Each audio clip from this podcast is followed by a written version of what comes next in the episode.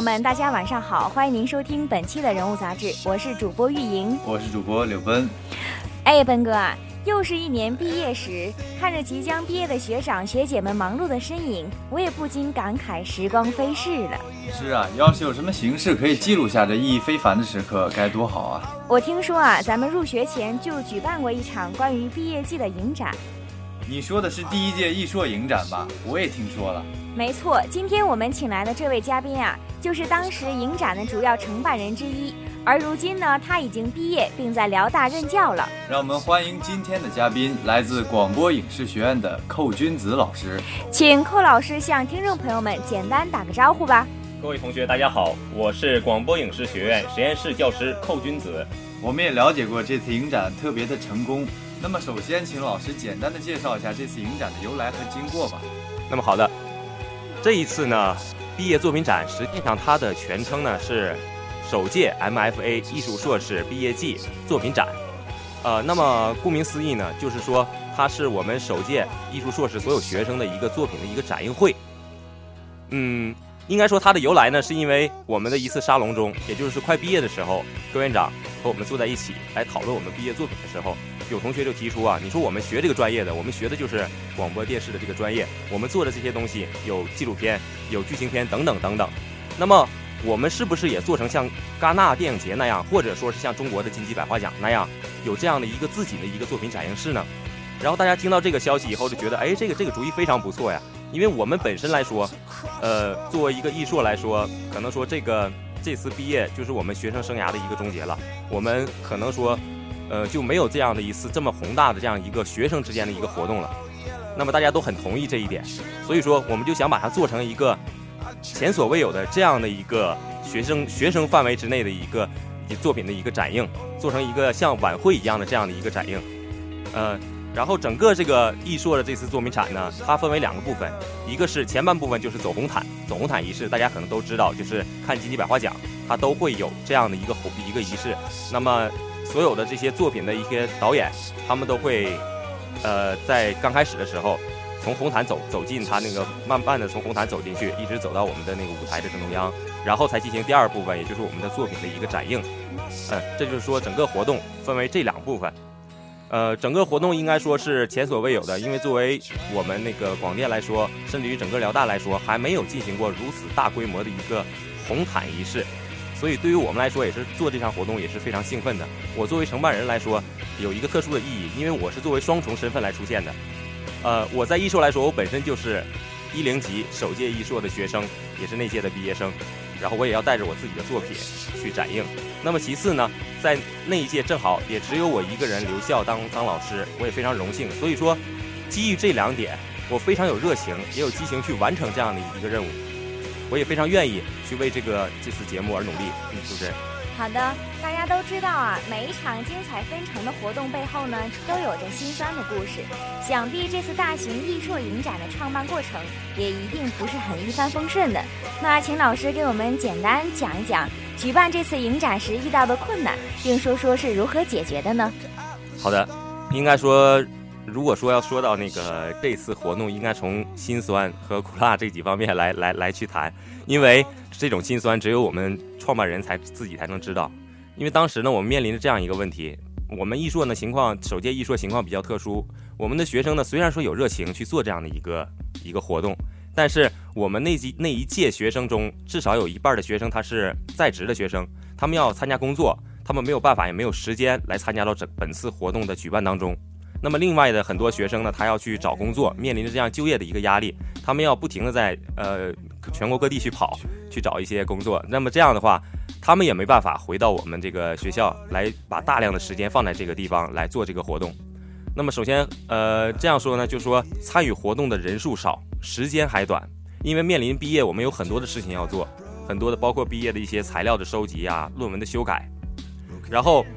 我们还要抽出时间来做这个事情，然后到最后呢，可能我们只有三四天的时间，从策划一直到最后的整个节目的形成，也就只有三四天的时间来完成这项活动。任务是应该说是非常重的。那么在这里，我要真的是特别特别感动，特别感谢我们广播影视学院，呃，我们的我们的领导，我们的耿院长，还有我们的田书记，我们的周书记，当得知这个事情的时候，他非常的，他们非常感兴趣，也非常的重视。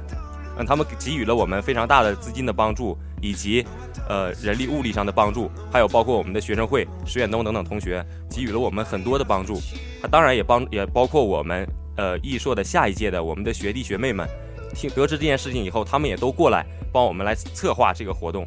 应该说呢。举办一个这样的活动，它非常的不容易。我们之前没有举办过，我们没有任何的经验。对于这样的事情来说，我们完全是摸着石头去过河，而且时间非常短。它需要注意的事情非常多。首先，我们遇到这样一个小插曲，就是这个非常明显的，就是我们要走一个红毯仪式。那么大家都知道，像金鸡百花这样的奖项的话，走红毯仪式都是在一个艳阳高照天里面，然后我们在室外去走这样的一个活动。然后我们提前了好几天做准备，就是怕当时出事，万一下雨怎么办？我们想，呃，当时我们就查天气预报，然后就看，其实没有雨，只是多云。那多云天也挺好啊，我们觉得可以举办。结果呢，在仪式的当天凌晨四点钟的时候，当我们到那个现场的时候，下起了瓢泼大雨。这应该是天公不作美吧？我们没有任何办法。遇到这种情况没有办法，我们紧急把所有的设备全部搬到我们的那个一新楼的室内，然后开始进行了一个。大概半个小时的策划，我们想，那么我们既然不能在室外进行这样的一个活动，那至少我们可以把红毯铺在室内。虽然距离缩短了，但是我们热情还在，我们的学生还是保持着这样一种激情来完成这样一些活动。那么，最后我们就只能在这种非常尴尬的这样，也不能说尴尬吧，可能说是嗯应急的这种情况下，我们完成了。一个红毯的走走秀仪式是从整个一新楼的门口，一直到一新楼的四百平米的演播室这样的短短的一段距离。但是虽然距离很短，我们的心，我们我们整个这股热情是非常高涨的，激情还在。我们整个活动完成的非常的好，这是其中之一一个小难点。另外一个，它还有很多的潜在的风险，比如说观众，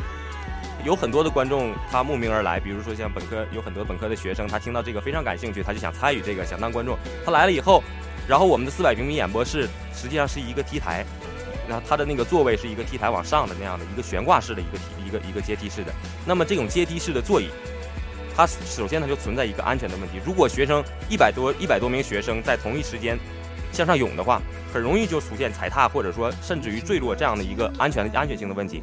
所以我们提前也做好了很多的预防的那个这个工作，把那个阶梯周周边的地方都用一些栏杆啊或者什么给它拦上。给拦上就是防止学生去坠落嘛，然后再尽量保证有序的去进入。当然了，在当天的话，还是现现场非常火爆，还是出现了一个就是说大家呃就是非常的热情那种激情，让我们非常的难忘。然后学生非常非常多，当时来了好多的学生，然后他们就像真的像是一个新闻发布会一样，大家拿着相机去照相，然后像有当然我们当时那个我们那一届有一个名人就是新北方的曹琳琳，他来了以后，很多的学生因为认识他这名人嘛，然后就会。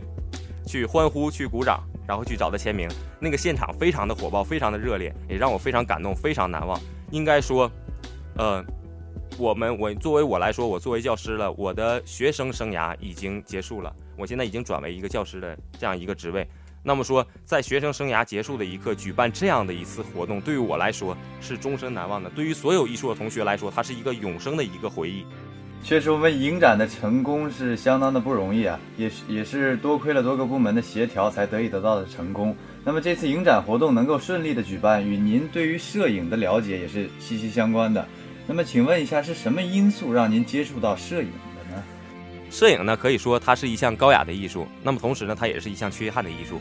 因为它永远摄影作品拿出来以后，它永远都不是完美的。它肯定都会有一点点的缺憾，它充其量只能说是你近一段时间摄影呃艺术家近一段时间的一个满足的这样的一个作品，满足自己需求的一个这样的一个诉求的一个作品。那么在过去几年以后，你再看这个作品的时候，你会发现它的很多的灵感，很多的创作，所以它是一个永无止境的这样的一个非常美好的一个很吸引人的这样的一个爱好，爱好也好，职业也好。那么我作为我个人来说呢，我本身就是广播影视学院教辅，从事的就是摄影和摄像方向。那我不敢说我的技术有多高超，但是我很热爱这个行业。那我热爱这个行业呢，可以说我进入这个行业。刚才你问到主持人问到说我为什么就选择摄影这个爱好，或者说选择摄影这个职业，实际上我有两个近水楼台的这样的一个优势，可以说是优势吧。第一点就是我父亲本身就是一个狂热的摄影爱好者，他本身就有很多的摄影器材，那这样呢，我就不用再另花钱去买一些很昂贵的摄影器材。这个，因为这这笔钱可能对于学生来说的话，想拿出来，有些人很还很想去照出很好的照片，但是不得不说，摄影这项这个这门艺术呢。它确实，很多人说它是一个烧钱的这样的一个艺术啊。它的设备非常的重要，有一些照片确实是需要一些高端设备才能照出来。嗯，那么我有这些设备了，所以说我近水楼台，我就很容易去融入这个行业，我能找到它拍出来和别人不一样的这样的一个乐趣。所以说我我的入门就从应该是从我的父亲那边得到了一个 一个继承。那么第二点呢，就是说，首先摄影这个行业呢，它存在于这样一个问题，很多人都去照相。那么照出来的照片呢，咱都是中规中矩的这样的一种照片，可能就像是一个一个合影，你不能说它是一个艺术作品，它可能说只是一个呃当时的一个环境的再现，一个情景再现。那么如何从一个摄影匠变成一个摄影家，应该说需要常年的积累。那么如何能走捷径呢？实际上就是说，如果说有一个很好的一个大师级的一个老师，能够给你在一张作品上的一个提点，哎，两张照片放在这里。他就能马上说出来这张照片你的问题出在哪儿，你的这个比例不对，你的曝光减几档，对吧？我为什么要减几档？这张照片为什么它不能称作一个艺术品？你在哪一方面你以后要注意？哎，你的特点，你的特点是什么？你应该从哪一方面去入手？因为这就是你的优势。你本身每一个人都有天赋，你的天赋存在于哪一个地方？这个需要一个人来提点。如果没有人来提点你的话，那么你就需要走很多的弯路，才会走到。你真正的艺术家的那个道路上，你要你要走很多弯路，所以说可能说我比较荣幸，因为我认识很多的这样的一个好的老师。我们广电学院有很多，包括阳光老师也好，孙文军老师也好，他们都是非常非常优秀的摄影艺术家。然后包括我的父亲，他也是一个狂热的爱好者。他也，我其实从小我不懂照相的时候，他就把照片放在我面前看啊，这个好，我觉得它很好，像照动物啊、照风景啊，都觉得很好。然后潜移默化的这种艺术感就融入你自己的一个想法里面了。那么。你就可能会比你自己什么都不懂，只是从机器的一些机器构造上去研究，然后慢慢的起步的话要快得多，因为等于你走了一个捷径，就是这样。刚才啊，寇老师也为我们介绍了是什么因素让他接触到了摄影行业的。从他的介绍当中啊，我们可以简单总结出来两点：第一呢，就是兴趣爱好；第二呢，就是看你是否能遇到大师级的人物。那上次影展结束，也意味着您学生生涯的结束和教师生活的开始。那么，对于学生和老师角色的转换，您是怎样看待的呢？简单跟听众朋友们分享一下。到目前为止吧，我这个转换还不是非常的好，因为这我要我要自己检讨一下。呃，很多时候我在艺术楼里面，然后我在校园里面走的时候，然后有有学生，然后说见着我就很热情的说：“寇老师。”然后我还我还愣在那里，我还没反应过来，他们为什么管我叫老师？然后我还觉得我自己是一个艺硕的一个这样的一个学生。那么其实由此来引发出来我自己的一个想法，就是说，嗯，实际上现在我们来我们来横向的看一下，就是中国的一个教师，还有美国的教师，还有欧洲的教师，就是说国外的教师，中国的教师和国外的这种师生关系来比的话，它实际上是不一样的。就是，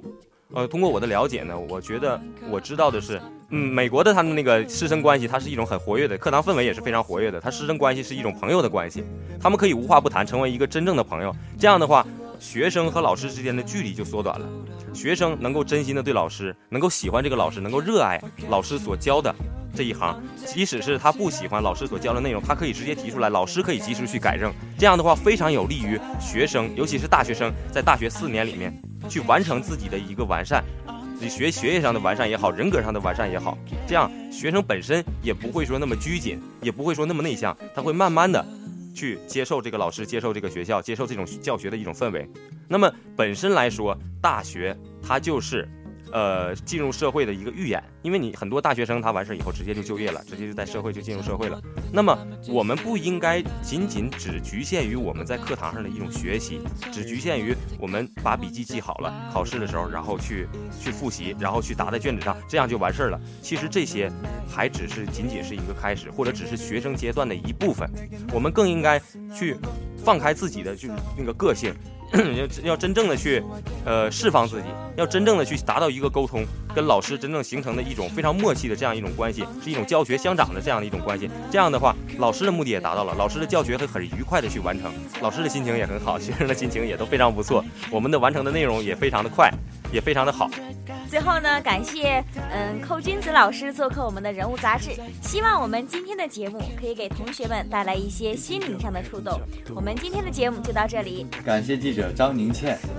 感谢导播谭振东、龙航东，这里是人物杂志，我是主播玉莹，我是主播柳奔，让我们下期节目再会，拜拜，拜拜。 I need you everything I need you back 기다릴 수 있어 till you come back